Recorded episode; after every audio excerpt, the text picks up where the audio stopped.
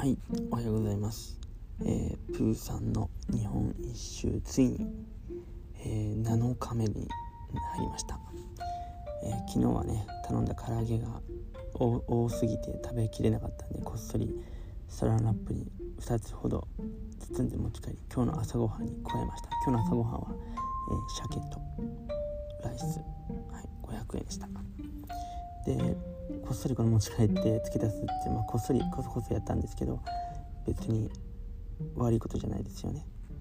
で旅旅も一緒であの旅を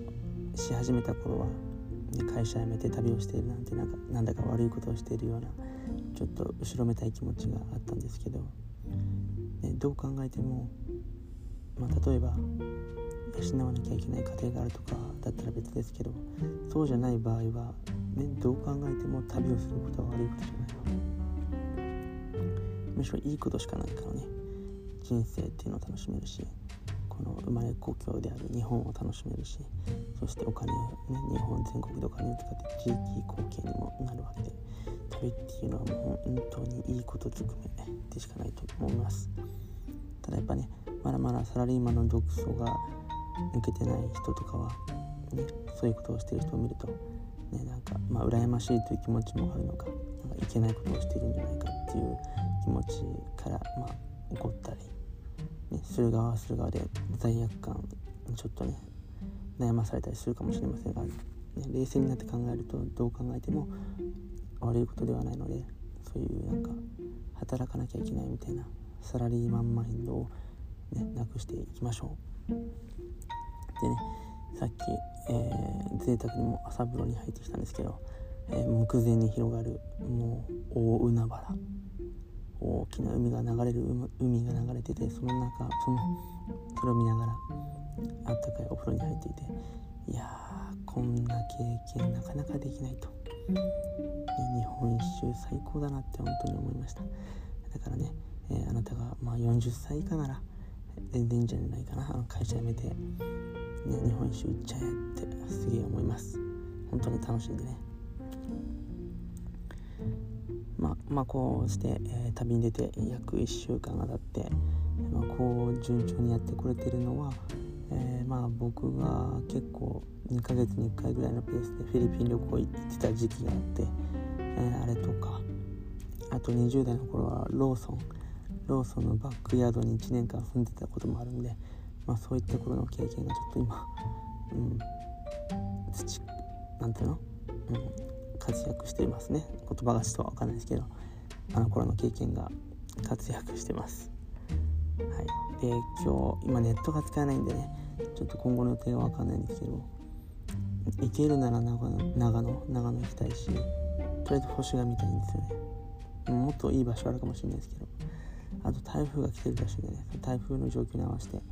ちょっとルートを変えていこうかなって考えてますではまたありがとうございました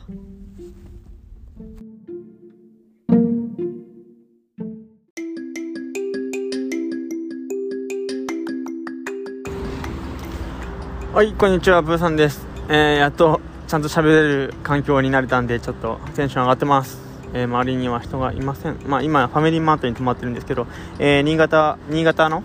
えー、港から今、ちょっと離れた、もうちょっと離れたところで今、待機してます。待機というか、えー、次どこ行こうかなっていう、結構まずね、えー日本一周って考えるとちょっと大きすぎて、北海道までのプランしか考えてなかったんですね。だその後のことは結構行き当たりばったりな感じできたんで、えーで、まあ、急遽小樽から新潟にして、えーまあ、本当は秋田とかも行きたかったんですけど、えー秋田と山形はすっ飛ばさせていただきました。はい、すいません。えー、てなわけで今、新潟来てます。えー国道なのかな？今、走ってるんですけど、あれですね。やっぱしょうがないんですけども、神奈川と全く変わりがないです。なので、北海道が終わった後のこの道のりはなかなか険しいですね。逆に険しい。また眠くなる日々が続きそうです。ま山の方行けばいいんですけど、まあ長野行きたかったんですけど、台風が来てるってことで、ちょっと山は避けて、とりあえずどんどん南下していこうかと思ってます。で、まあ、沖縄行っでそこから神奈川の帰りの時に、えー、長野に寄りたいと思います。はい寄れたらって感じかな。まああとはその体力次第なんですけど。あとですね、えー、最後に、えー、日本一周とかそういう旅が好きな人、まあ、でもどうしても日本一周ができないって人も、まあ、中にはいると思うんですけどあのですね北海道に行けば全てが叶います。美味しいご飯美味しい、えー、刺身えー、素晴らしい景色海山そして最高のワインディングロード。またワインディングロードがすごい緩やかなカーブが多くてすっごい気持ちいいんです。もう最高です。もう本当旅に憧れる人の思いが全て北海道で詰まってて叶うので、えー、北海道に行けばいいと思います、えー、そんな感じで、まあ、どうにか、えー、ちょっとどんどん南下していきます。それではまた。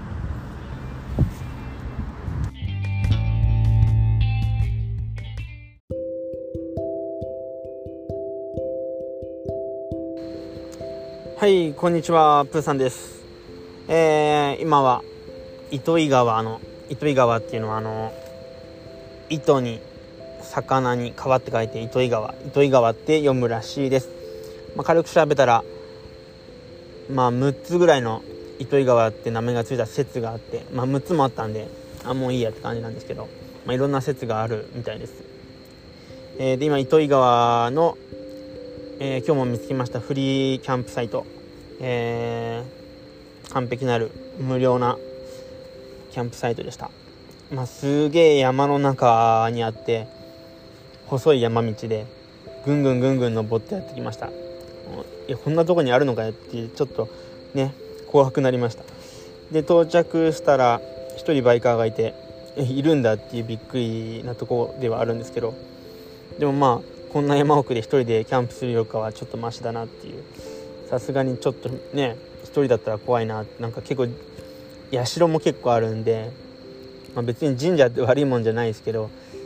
なんか怖いですよね、で一応ホームページを見たら運が良ければ日本カモシカにも会えるなんて書いてあってえー、ねカモカモシカ出るんだっていうカモシカってあれですよね。あのちっちゃい角が生えた白い馬だか牛だか分かんないですけど鹿かな？まあ北海道でも動物に出会えなかったんでまあ無理かなとは思いますが。はい、えー、でですね、まあ、最近、まあ、56時間運転するのが当たり前になってて、まあ、疲れはするんですけどだいぶこのねリュック2つ背負ってキャリーバッグ積んでの運転にも慣れてきたかなと思います。だいぶまあ、そんなにライディングに自信はないですけどアウトインアウトを楽しく気持ちよく運転してこれてます。で新潟はですね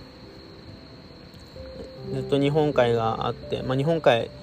綺麗なんですけど、まあ、北海道で海見飽きたなっていうのもあってで左側がなかなか見慣れない山々で多分長野の方の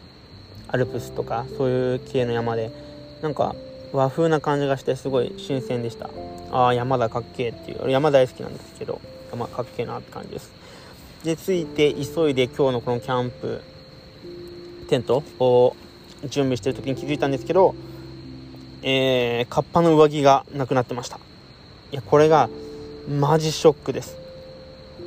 多分飛ばされたんだと思うんですけどこのキャンプサイト探してもなかったんで。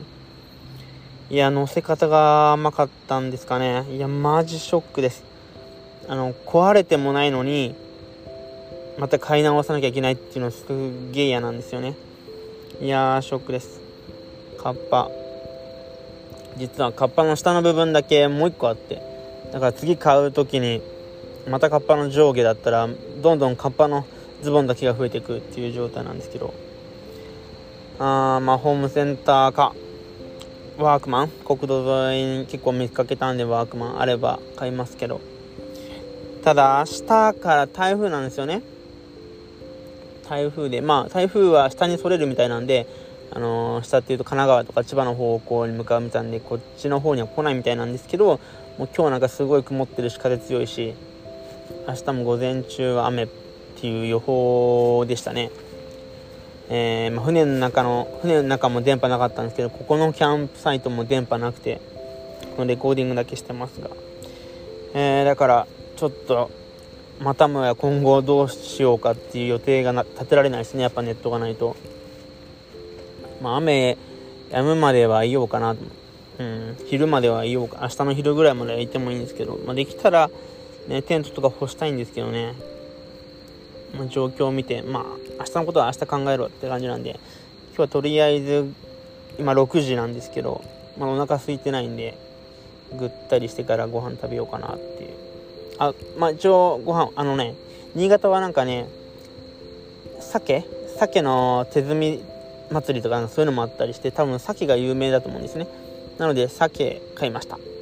200円の3切れ入ったやつ。あれとあれとラーメンを混ぜて食べたいと思います。さあ夕飯を楽しみたいと思います。はいありがとうございます。ではまた明日。